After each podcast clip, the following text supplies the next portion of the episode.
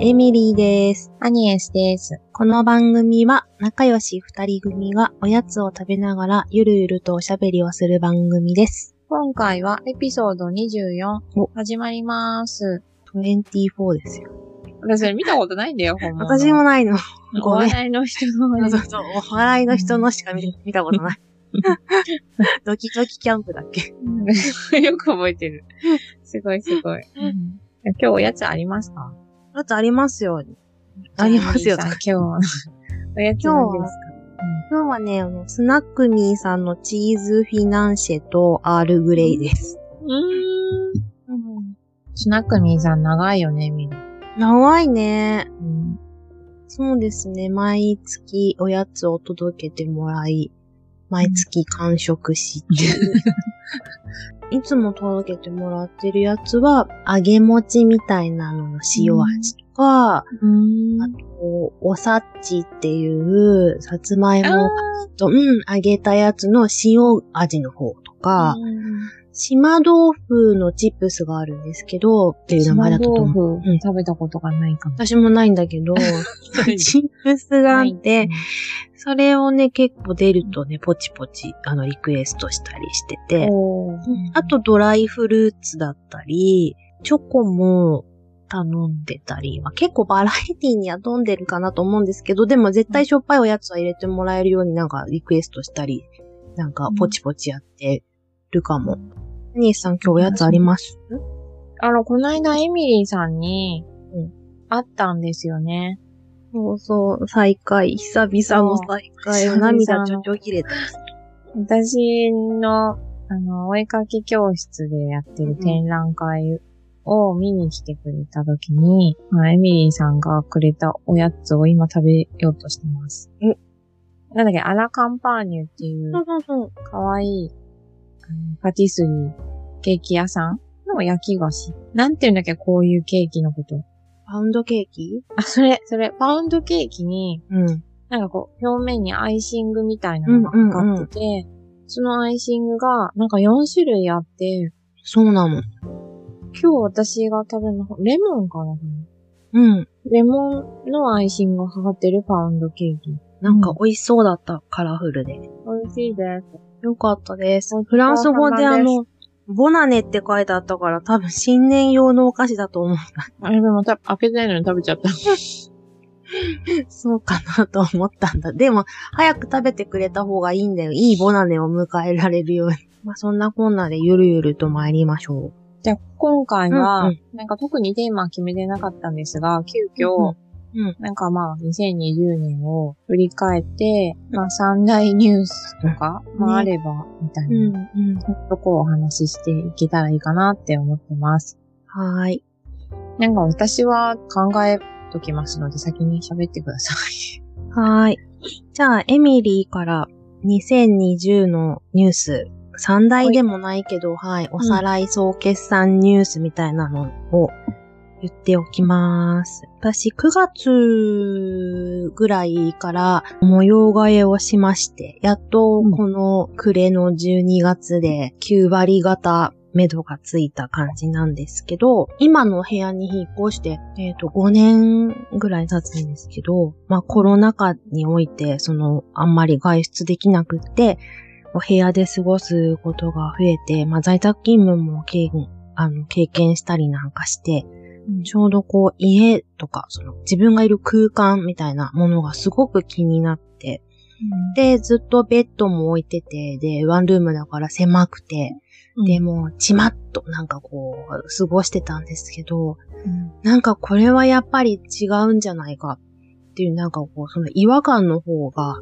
なんかすごく大きくなってきて、うん。で、あの、思い切って、そのインテリアのプロの方に、あの、アドバイスをお願いし、レイアウトとかね、あの、うん。プランを組んでもらったんですけど、まあ、家具とかは、あの、アドバイスもらいながら自分で選んだりしたんですけど、うん。で、まあ、ベッドも手放し、うん。で、あの、本棚とかを配置をこう逆転したりとか、うんワイヤーラックのその位置も変えたりとかして、その本棚もずっと使ってたのをやめて、初めてですよ。一生もののなんかもうセミオーダー、フルオーダーに近いセミオーダーのブックシェルフを買いまして、で、先日ちょっと搬入されたんですけど、うん。もうこれに決めるまですんごい悩みまくりましてですね。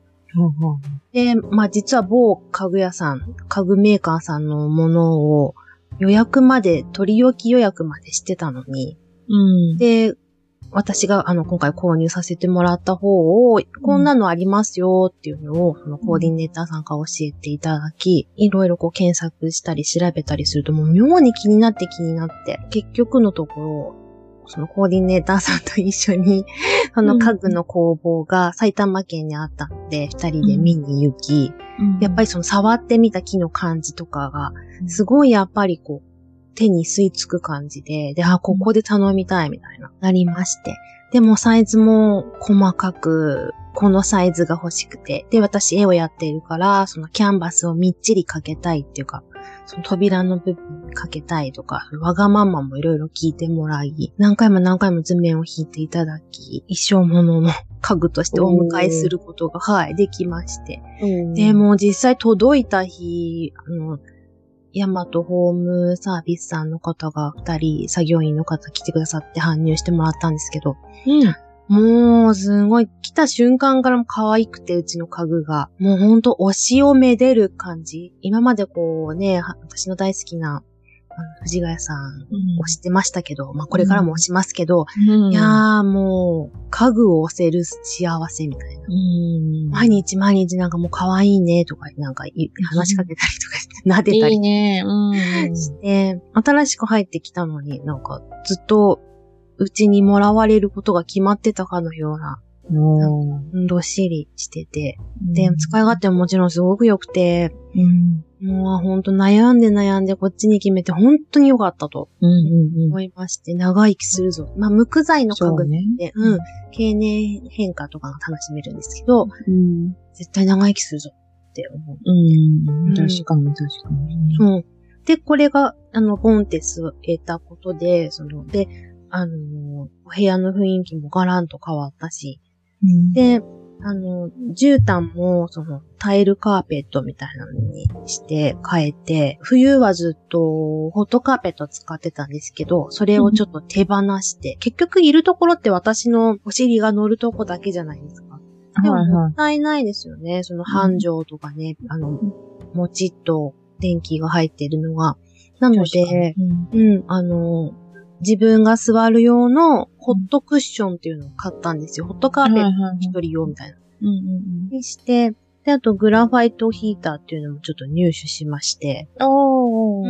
うん、またそれもね、可愛いので、またちょっと今度ご紹介したいなと思うんですけど、うん、なんかそんなこんなでちょっと自分のこう空間が整ってきて、うんうんうん。うん、大好きなちょっと北欧モダンというか、で、ちょっと懐かしい感じのミッドセンチュリーっぽい部屋にもなってきて、ううん、嬉しいなと思って、去年アニエスさんからもらった台湾のお土産の 額がこう、ものすごく生えてね、いいあったかい部屋に、うん、いい気が流れております。花文字だっけ？そう花文字そう。そうっていうそうそうそう、ね。絵で、絵でうんうん漢字を書いてくれるっていう。うん、それいただいてね、うんそうなの、ずっと飾ってたんですけど、ますますなんかね、いい感じで、こう、輝きを放ってますよ。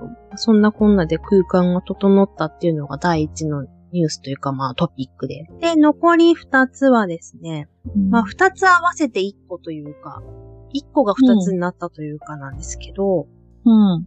あの、この間のベストバイ2020の時にも、ちょっとお伝えしたんですけど、うん。パソコンを買ったお話をしたじゃないですか。サーフェスプロ。それから、こう、オンラインライブを楽しんだり、アマプラで映画を見たりみたいな。こう、私にとってはものすごい、こう、IT ルネッサンスだったわけですよ。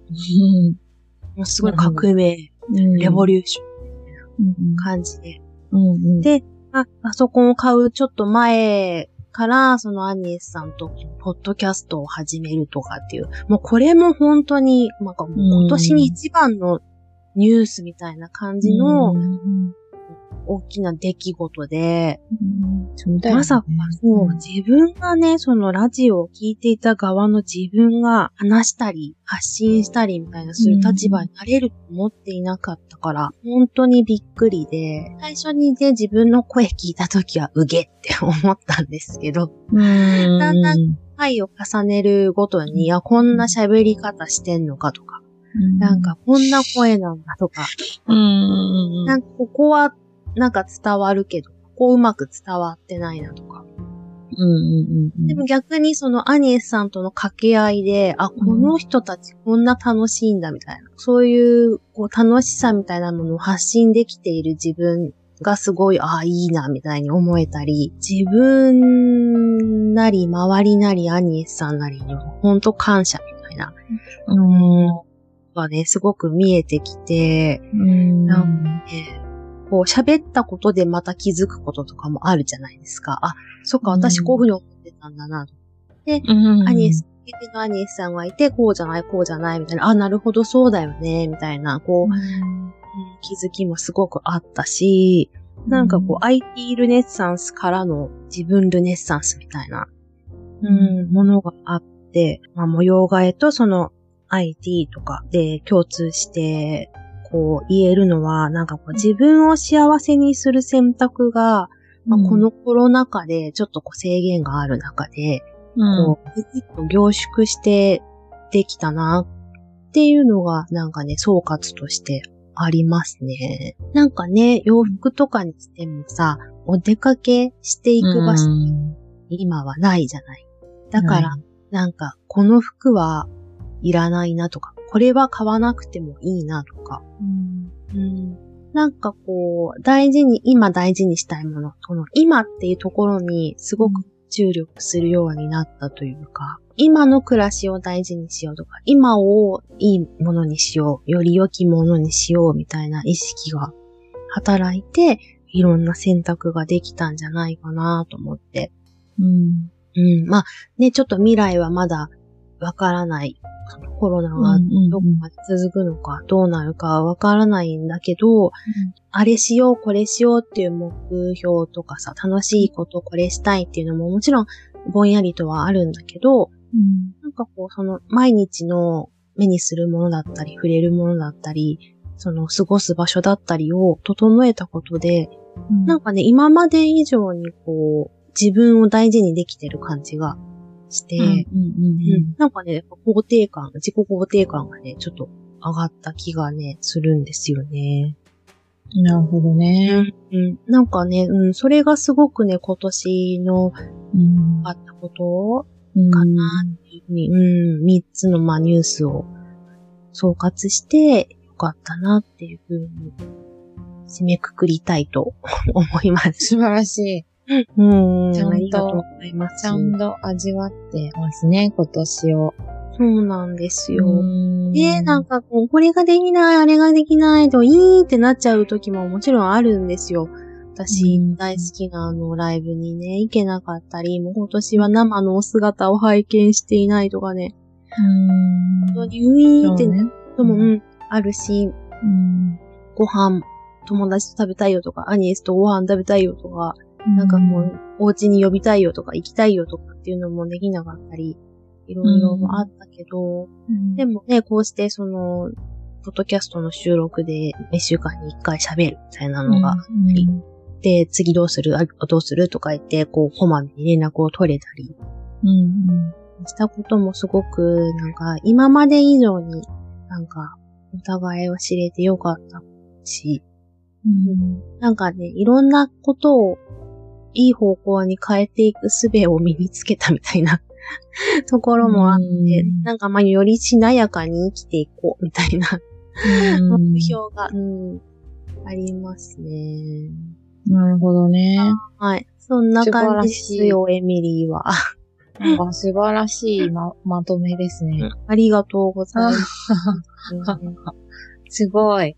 よかった。なんか、うん私はなんかそういう素敵な感じではお話はちょっとできない気がするんですけど、えいいんですよ、いいんですよ。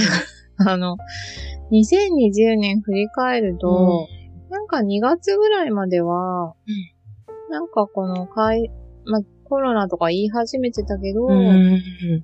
会社のなんか40周年パーティーとかやったりとかして、ああったよね。あの、うん。髪の毛、あの、ぐるぐるってまとめていったんだとか言って、あの、アップにしたよ、みたいな言ってたもんね。ちょっと頑張ってアップスタイルを自分でやったりとかして、なんかその、うん。まあ普通にその、ね、あの世の中が動いていて、うんうん、3月ぐらいにその、うん。子供の学校が一斉休校っていうのがなって、マジかやべえってなってじゃあ学校どうなんの？学童に全部朝から預けられるの、うんみたいな会社行ってる時間とかっていうのがあって、学校からも連絡がバンバン入ってきて、うん。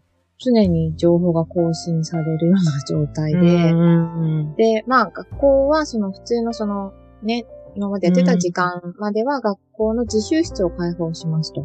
うん。で、そこにお弁当持参で朝、登校班じゃなくてお母さんが連れてきてくれれば、うん。まあ預かって、まあ課題、まあ何か自習、自習するものを持ってきてくれれば、うん、あの、まあ見ますよみたいな感じで、っうんうんうんていうスタイル。で、それが終わっが普通の学校の時間3時10分ぐらいまでかな。うん。で、まあ、それ以降は、まあ、各自今まで通り学童に行ってくださいみたいな、うんうんスタイルだったんですね、うちの学校は。うん。で、そういうので、じゃあ自習の時間にやらせるものを買わなきゃと思って本屋に駆け込んで、うん。なんかいろんな面白そうな、好きそうななんか隅っこ暮らしの色塗るような塗り絵のパズルとか、なんかいろいろ買い込んだのすごい覚えてるんですけど、うん。で、それまあ持たせて学校行くんだけども、死後現金って感じだったらしくて、うん。やっぱおしゃべりがそのみ密着っていうかね、そういうふうのがやっぱり危ないからっていうんで、まあ、基本喋らずっていうのをね、朝からそのうん夕方ぐらいまでずっとさせてたのがもう2週間ぐらい、3週間ぐらいあったのかな。うん。で、それがちょっとね、私的にも心苦しくて、うん。ああ、ちょっとずっとこんな感じかなと思ってどうしようかなって思ってる時に会社でうんもまあテレワークやりますってなって、うんうんうん。まあ入れる人は準備して入ってみたいな。うん。と同時にその緊急事態宣言の4月7日ですよね。うん。あで、まあ、ちょうどそこからにまるっと2ヶ月か、まあ、4月の頭から6月の半ばぐらいまでかな。私はテレワークっていう完全にも会社に行かないっていう状態うで働いてたんだけど、うん。その間もちょっと辛くって、あの、うん。子供を家に子供の面倒を見ながら仕事をするっていうスタイルで、まあまだ小学校ね、2年生だから、まあそうは言ってもね、そんなにあの、おちびちゃんじゃないから、別にまあ、うんほっときゃいいんだけど、うん。まあでも、課題っていうもの、学校から指示された課題っていうものが出てたりとかして、うん。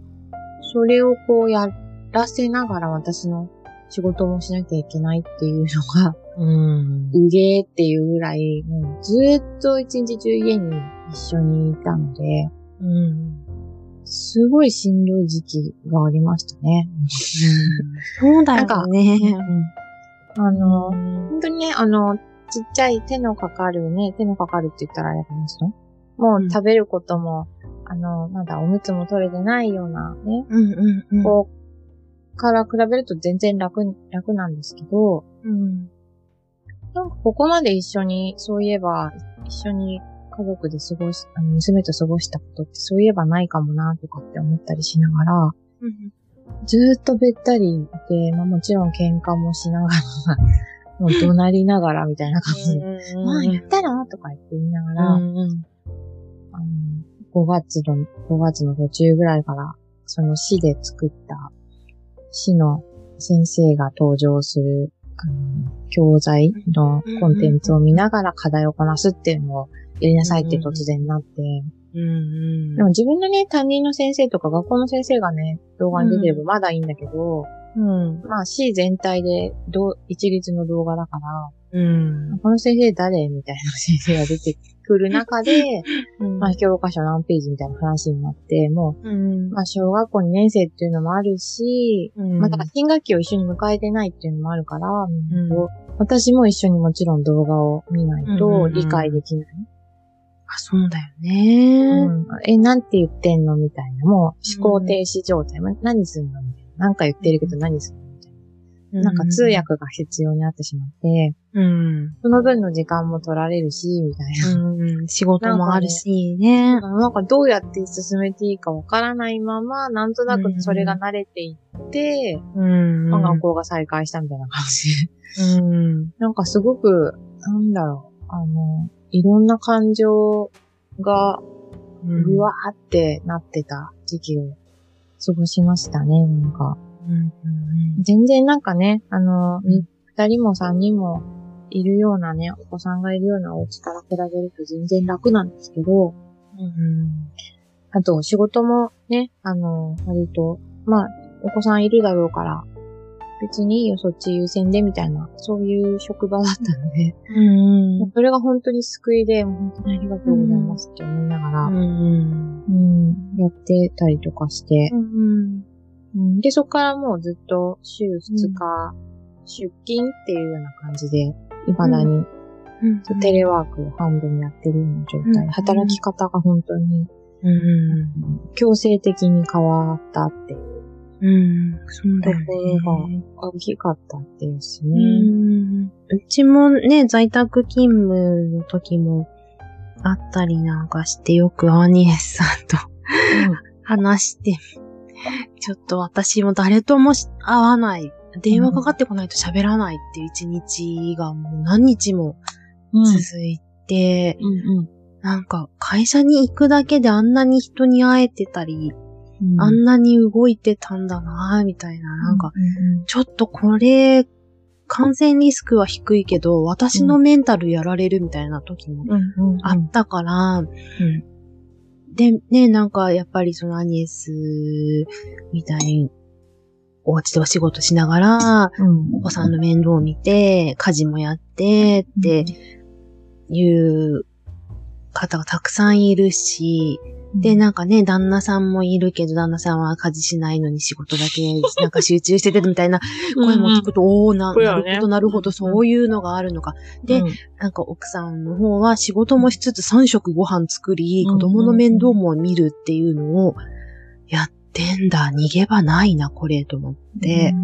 うんなんか私がちょっと誰とも喋れなくて、いいってなるなんて言えないみたいな雰囲気がありましたけど。いやいや、多分みんなそれぞれ、それぞれのレベルで大変だったと思う。うん、みんなそれぞれの、そう、レベルで大変だったの。なんか誰が大変って言っちゃダメとかね、うん。なんかそんなレベルの話じゃなくて、うん。なんかほんとみんなよく頑張ったよね、よく生き抜いたよねっていう、なんか本いろんな人に賛辞を称えたいっていうかさ、そんな日々だったよね。当なんか私はまだその、なんていうの、金銭的な部分での不安とかっていううん、のは、うん、本当にありがたいことにそこはなかったので、うん。うん、まあなんかあれ、なんか足りなかったら、その、レクリエーション的な部分での、うん、なんか楽しみ子供にちょっと気を紛らわせるために、うん、うんじゃあこれ買ってあげようとか、鬼滅のこれ買ってあげようとかっていうことができたわ、そういう選択肢ができたわけよ。まだうんお金っていうものに頼ることができたからね。そうそうそう。時間はなかったけど、うん。余裕な、心に余裕はなかったんだけど。だけど、なんかそこの心配が本当にある人がいっぱいいたじゃん、うんその仕事が。停止してしまって、この先どうなるんだっていう。うん中で、その、家の中で子供の世話とか、いや、なんか他の別の役割があって、介護とかもあるかもしれないけど、そういう中で、そのお金に頼ることができないっていう人たちもたくさんいたから、うんいや、なんか私なんかはね、本当に大した、あれじゃなかった側の人間だと思うんですよ、その中でもね。うん。っていうことを考えると、いや、なんか、お金の問題は、その、未だにずっとそれをね、回収できてない人もたくさんいると思うし、うん、うん。これはもうずっと続く話だから、なんかここで本当になんだろうな、ななんか、ちょっと、なんだろう、何言ってんのって感じだけど、職業選択っていうものの、うん。なんだろうな、なんで私はここの業界とか、なんでこの仕事を私は選んだのかなっていうところが、なんかずっと謎で生きてきたんだけど、別になんとなくっていう、ただなんとなくっていうので選んできたんだけど、それでもこんな時代、こんなもんわけのわかってない、もう時代でも、なんかこうやって食べ、あの、し、あの生活を営むことができて、まあ、ね、余力でこういうポッドキャストとかっていうこともできるね、気持ちの余裕もあったりとか、うん。まあ、お友達関係、エミリーっていう存在がいてくれたりとかもそうだけど、なんて恵まれてるんだろうっていうことに本当に気づかされた一年で、うんうん。そうだよかね。そう、本当に、もう今、この寒い中、凍えている人もたくさんいるかもしれないし、うん。考えると、うん。うん、なんか本当にその自分が選んできた人生、うん。本当に恵まれてる。今、女性がすごいなんか多いって聞いて、その、女性の失業者とか、うん。生活に困っている方たちが多いっていう話をうん今ニュースでやってると思うんだけど、うん。まあ、ねその生まれてから、その、やっぱり、前から言ってるように、性別役割分業っていうさ、うん。なんとなくあるじゃないですか、そういう世の中から求められている。女性は結婚して、みたいな。うん。結婚っていうものがさ、なんか一つの課題みたいなうん。石が置かれててさ、うん。そこをと通りつつ、なんかうん。自分のやりたい道をうん。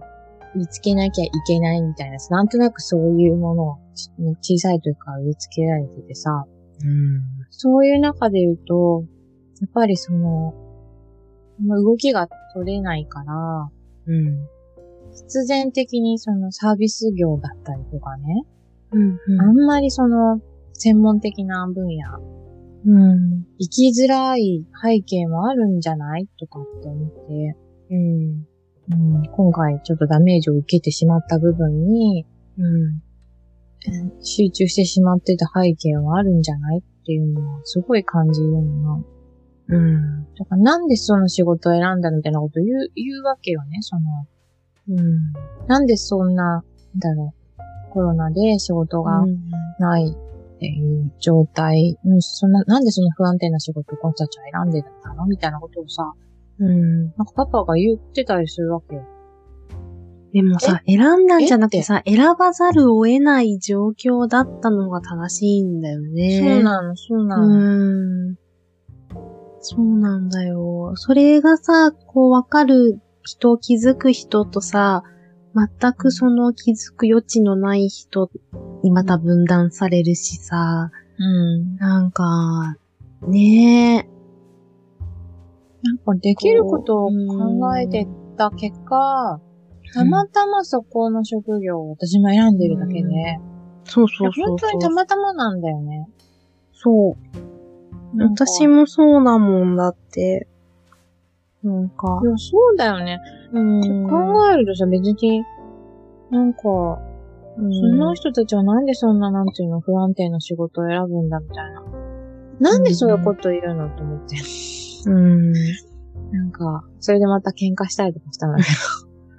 なんでなんでわかんないかなと思って。うん。なんかその、男性はさ、し働い、一生働くみたいなさ、もう前提があるじゃん。うん。うん。うん。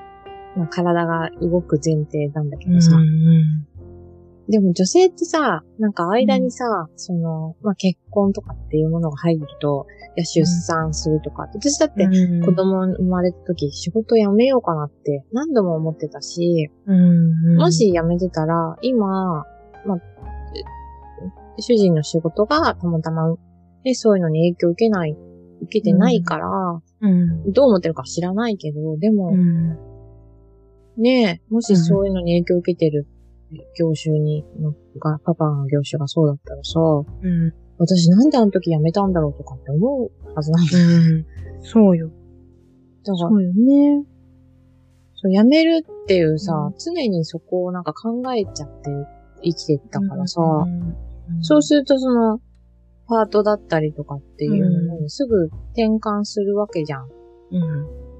正社員じゃなくて。なんて言っていいかよくわかんないけど、うん。自分の環境に、さっき言ってたけど、うん。感謝うん。した一年ですね。うん。うちの会社もさ、なんか本当おかげさまで、あの、影響、まあ売り上げはね、ちょっと落ちたりとか、お客様相手の仕事だからあるけれども、うん。ちゃんとお給料もまだもらえるし、うんうんうん、そんな遅れたりとかさ、うん。うん。そういうのもないし、なんかリストラとかっていうのもないし、うん。ありがないなぁと思って、うん。なんかその、こういった、うん、うん、ポッドキャストをやろうってうん。言ったのも7月ぐらい、うん、うん。第1回が7月だったそう。だね。7月だった。そう、その時はもう本当に、時間ができたっていうところがあったから、うん、なんか、それで自分もそういうのを聞き始めて、うん、うん。あ、自分もできたら面白そうだなと思って始めたんだけど、うん、まあ、こういうのをその始めるにあたって、うん、やっぱりなんかその自分の考えとか、考えて生きないといけないなっていうのがすごく感じたことで、まあ、なまあ何も考えてなかったな、今もそうなんだけうん。ど、なんで自分は何も考えてない人間なんだろうなっていうのをつくづく感じた。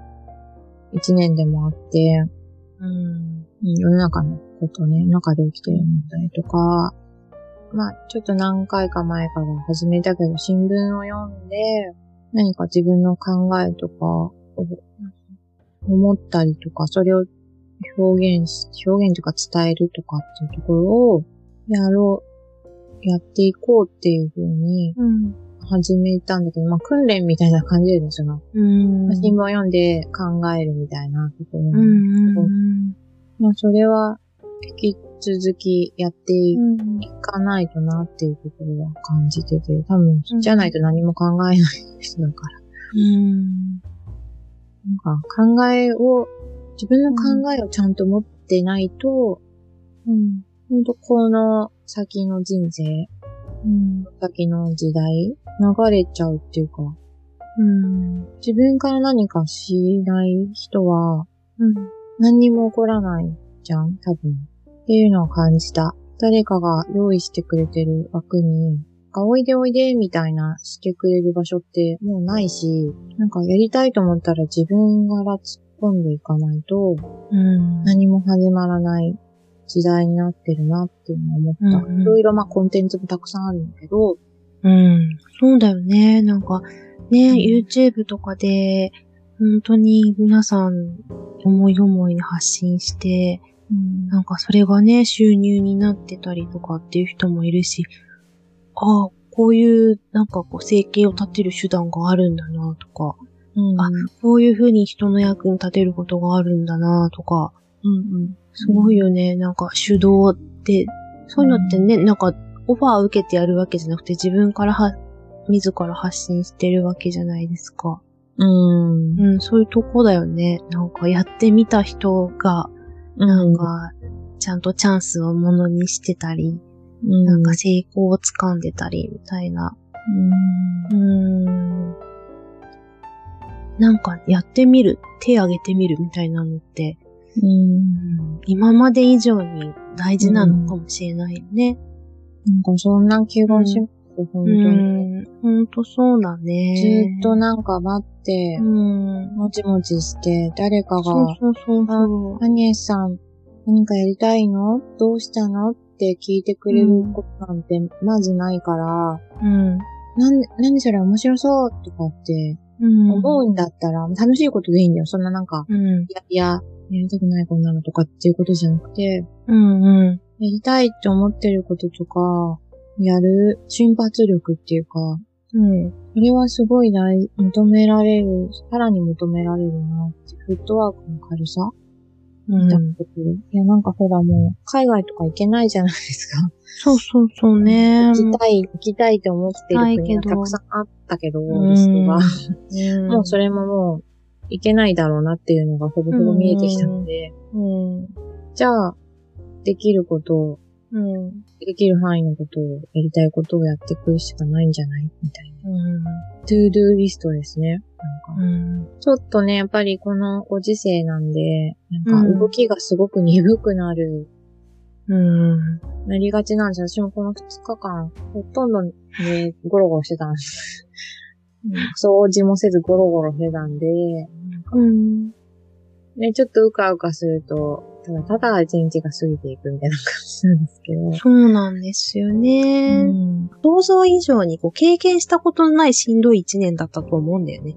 だからうんこう、時々こう何にもしない、本当に何にもできない日っていうのがうん。あってもなんかね、いいんだと思っああ、私はなんか、うんそれもほら自分を喜ばせるっていうかさ、うん、ことじゃん。で、うん。なんか自分を喜ばせるイコール、まあ、自分を幸せにする行動って、なんかすごくこう、自分の運気が上がっていくっていうかなんかこう、良くなっていくんだって。うんうんうん、だから、あ、今日何にもできなかった。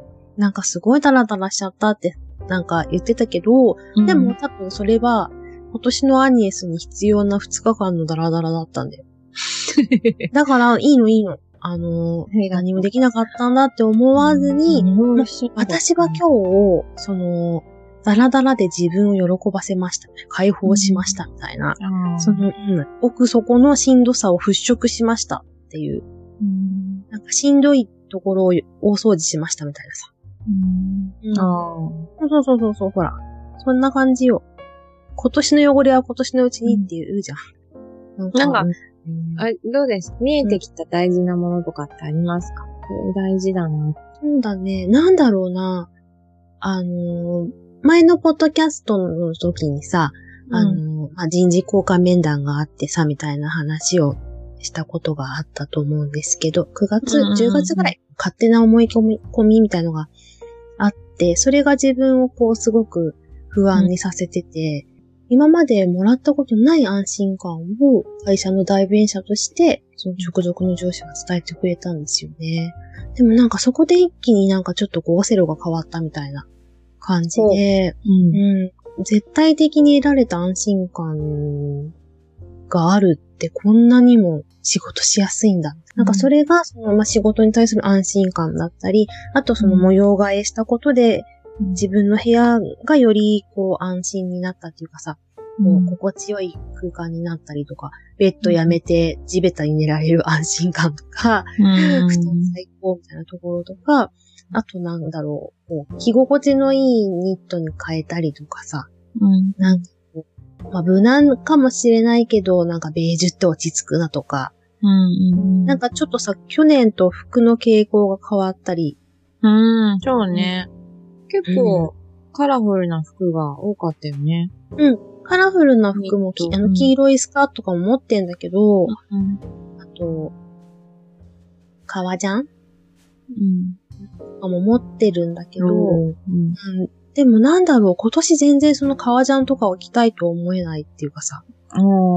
なんかで、どうして私は去年こういうのを着たんだろうみたいなことを考えると、やっぱりさ、自分の中にこう安絶対的安心感がなかったからさ、なんかこう、服で武装しようみたいな気持ちがあったのかも。なんか舐められたくないみたいなさ。うん、うん、うん。なんかそういうのをちょっと手放したことで、あ、もうこの服は着なくていいんだなみたいなさ。うん、うん、うん。なんかこう、自分にとって着心地のいい服でいいんだ。これでいいんだっていうのが、すごく得られたかな。うん。うん。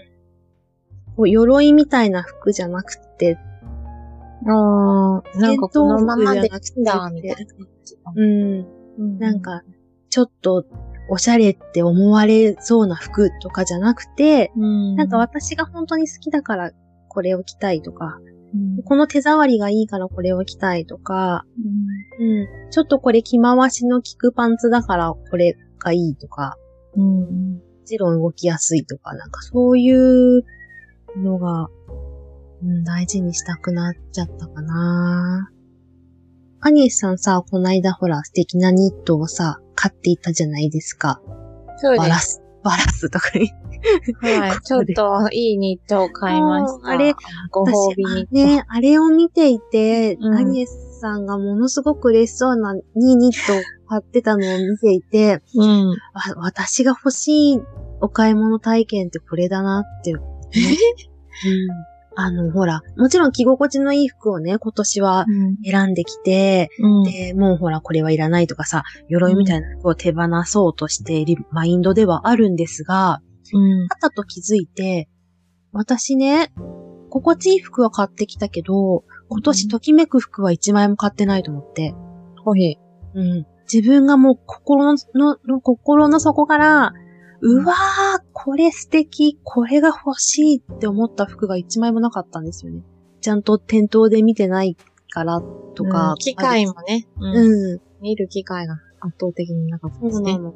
で、やっぱネットだとサイズ感とかさ、わかんないからっていう。ない。う。うんん。あ、本当に一枚も、なんか心ときめく一着は変えてないので、うん。うん、なんかね、来年の目標としてはね、もう心ときめくアニエスのようなお買い物体験をすることですね。本当。は、あの、買ってた時のなんかね、うん、あ、これだよ、私今年これなかったんだと思って、すごいなんか、羨ましいな、こういうニットに年末ご褒美のように出会える人って、どんだけ得を進んでんだと思って。マジか。すごいと思って、なんか自分の友達ながら、なんかね、すごい、この人すごいと思って、よくそこういうのを見つけたよな、みたいな。うん。すごく、うん、いい体験を私も年末に見せてもらって、なんかこうギアが入った。いでも私以上に喜んでたよね、ミリー。や、もう本当嬉しくて、その、なんだろう。人の買い物見るのって楽しいねとか言って。人が、なんかときめくものを買う瞬間に立ち会えるっていうかさ、立ち会い出産みたいな感じじゃん。はい、ヒーヒーみたいな。うん。はい、レジ行って、みたいな。商品行って、みたいな。いやーなんかさ、財ほんと布出してる。一瞬チラ見で、うわ、可愛いと思って、近寄ったら、やっぱり可愛いと思って、お値段が可愛くなかったので、ちょっと一日寝かせたんですよね。はい 一日寝かせて。でね、いやー、やっぱり可愛いと思って。うん。かわいいよ、あれ。だって、すごく綺麗な模様が入ってたし、あ網のね、網の模様が入ってたし、うんすごい丁寧に作られたいい製品ですよ。です。でもでも確かにね、あの、うなかなか行く機会がない中で、本当に、私買うつもりなんか全然なかったんだよね。あそうなんだ。には全くなくて、うん。うん。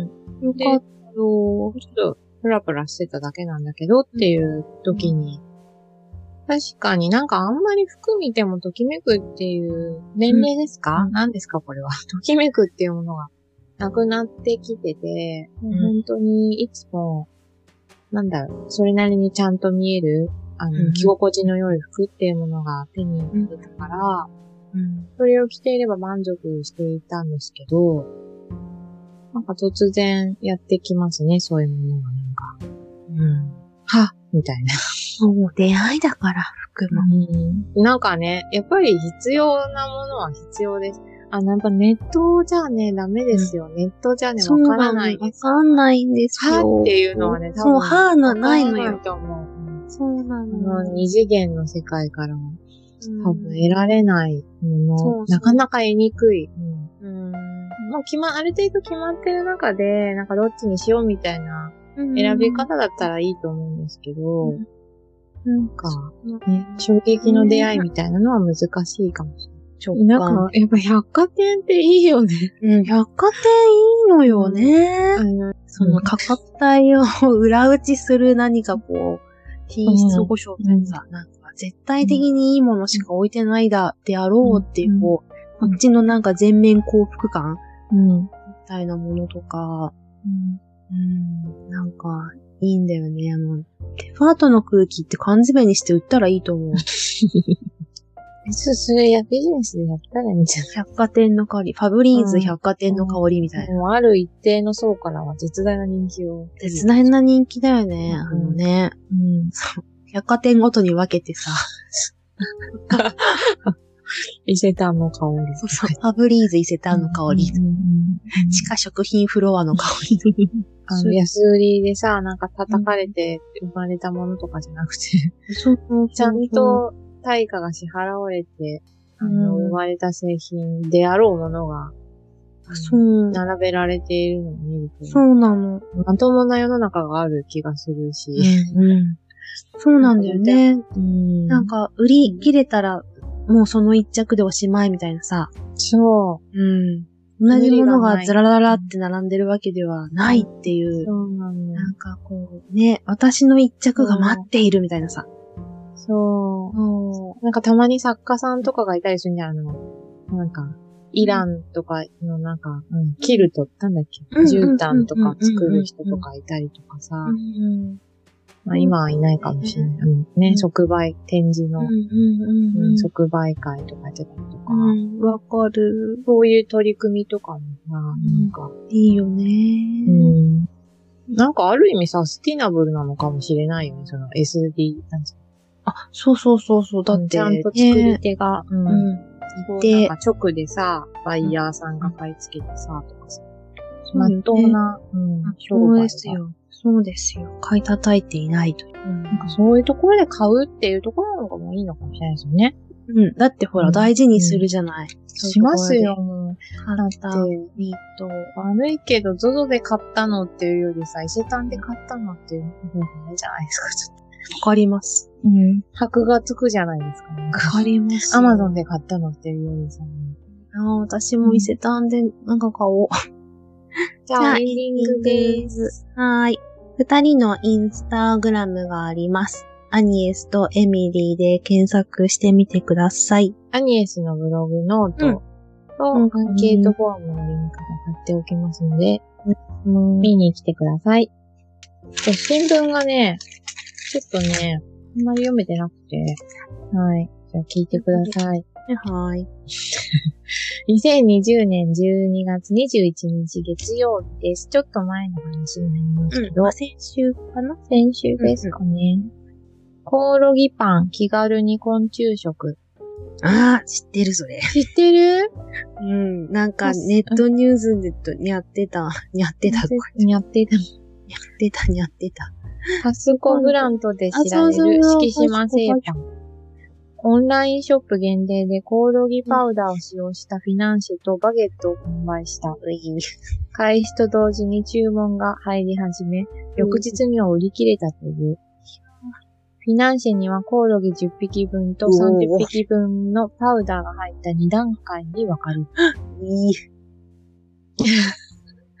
あの、未来食シリーズっていうことで、あの、いや、本当にね、あの、食料難にこれからな入ってくるんじゃないかっていうことが言われているんですけど、だコオロギ。そう、コオロギは世界の環境問題や食料危機を解決するのに役立つ資源の一つとされる。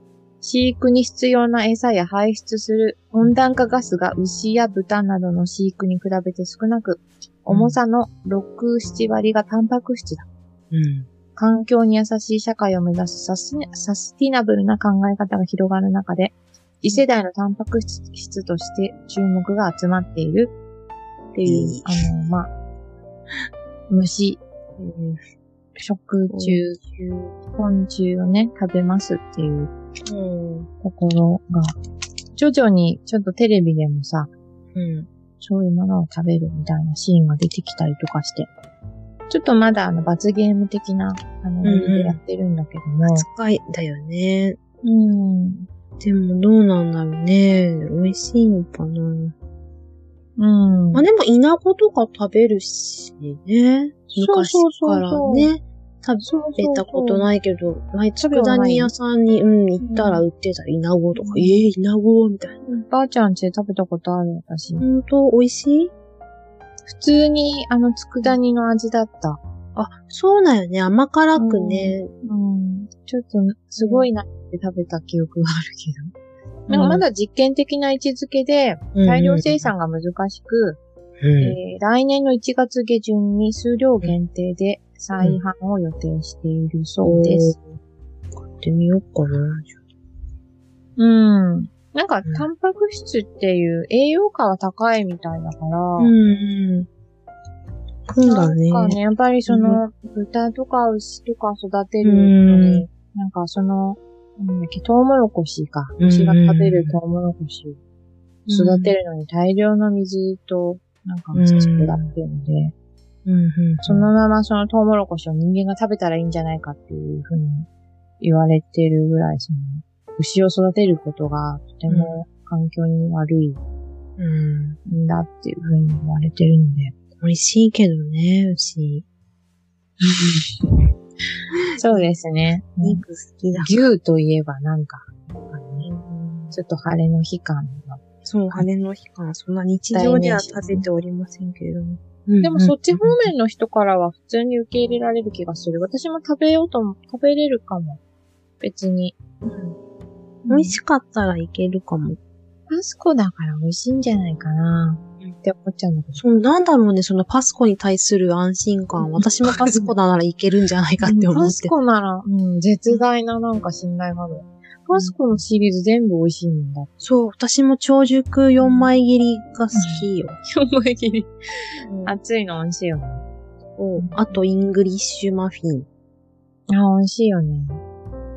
えっと、コオロギのフィナンシェはコオロギパウダー10匹分と30匹分の2種類が3個ずつ入っているものなんだそうですが、30匹分の方が色味が濃く、ナッツのような香りも強く感じた。